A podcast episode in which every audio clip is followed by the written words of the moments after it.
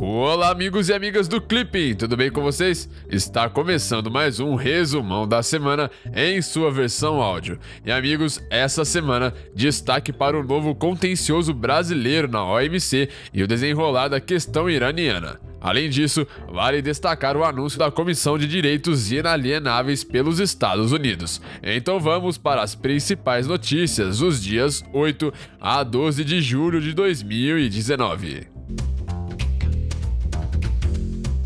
Política Externa Brasileira. Na quinta-feira, o Brasil apresentou ao órgão de solução de controvérsias da Organização Mundial do Comércio, a OMC, um pedido de estabelecimento de painel no âmbito do contencioso relacionado ao regime de apoio ao setor açucareiro da Índia.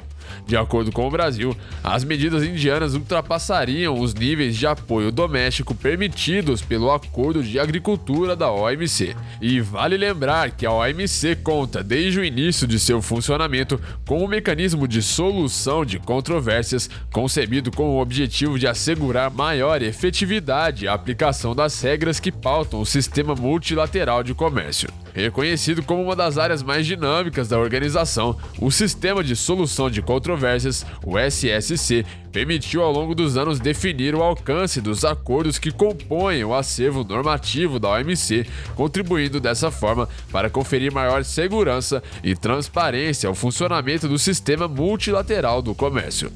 Ainda na quinta-feira, o presidente da República Jair Bolsonaro anunciou sua intenção de indicar o seu filho, Eduardo Bolsonaro, ao cargo de embaixador do Brasil nos Estados Unidos. Segundo as notícias, Bolsonaro teria afirmado que seu filho fala inglês fluente e que possui boa relação com a família do presidente norte-americano Donald Trump.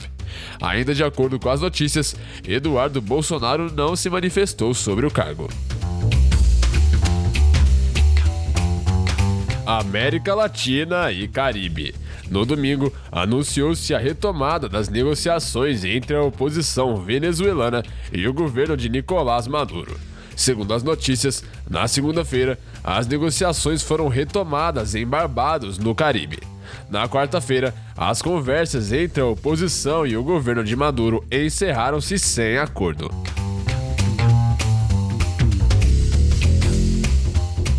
Irã e questão nuclear. No domingo, o Irã anunciou que começou a enriquecer urânio acima do nível de 3,67% estabelecido no acordo nuclear de 2015. Segundo as notícias, a informação foi confirmada pela Agência Internacional de Energia Atômica, o AIEA. Na quarta-feira, o presidente norte-americano Donald Trump ameaçou aumentar substancialmente e em breve as sanções contra o Irã.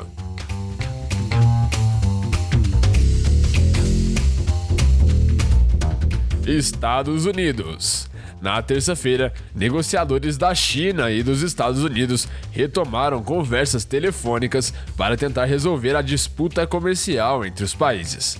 Ainda na terça-feira, o Departamento de Estado norte-americano aprovou potencial venda de armas a Taiwan, o que gerou reações da China, que pediu a Washington que anule imediatamente o projeto.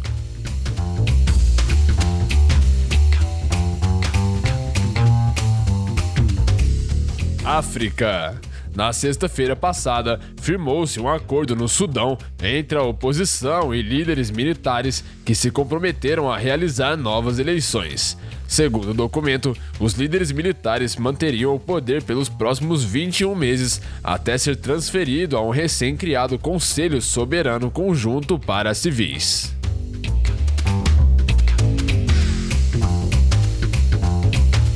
Rússia.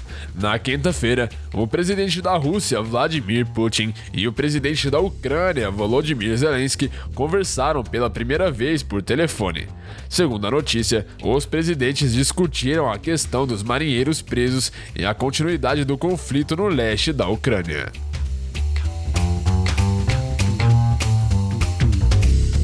União Europeia.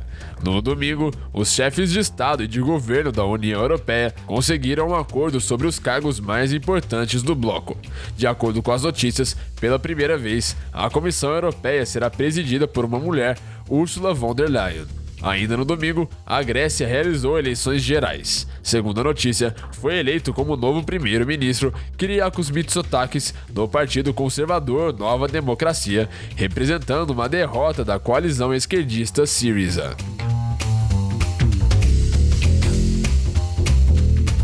Direito Internacional.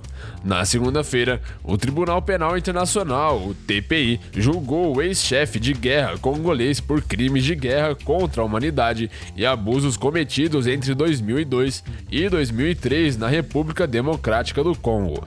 De acordo com a notícia, a pena deverá ser anunciada na próxima audiência. E vale lembrar que, subsidiariamente ao Poder Judicial dos Estados, o Tribunal Penal Internacional, o TPI, é responsável desde 2002 por processar e julgar acusados de crime de genocídios, crime contra a humanidade, crimes de guerra e, futuramente, crimes de agressão.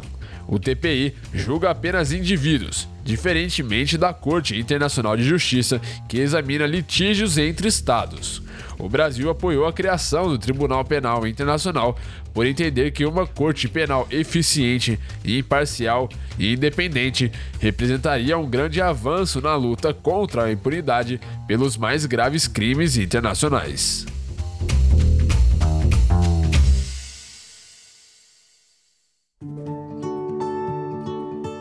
Então é isso aí. Essas foram as principais notícias dessa semana. Se você gostou, não se esqueça de deixar o seu feedback. E se tiver alguma dúvida, pode entrar em contato conosco, ok?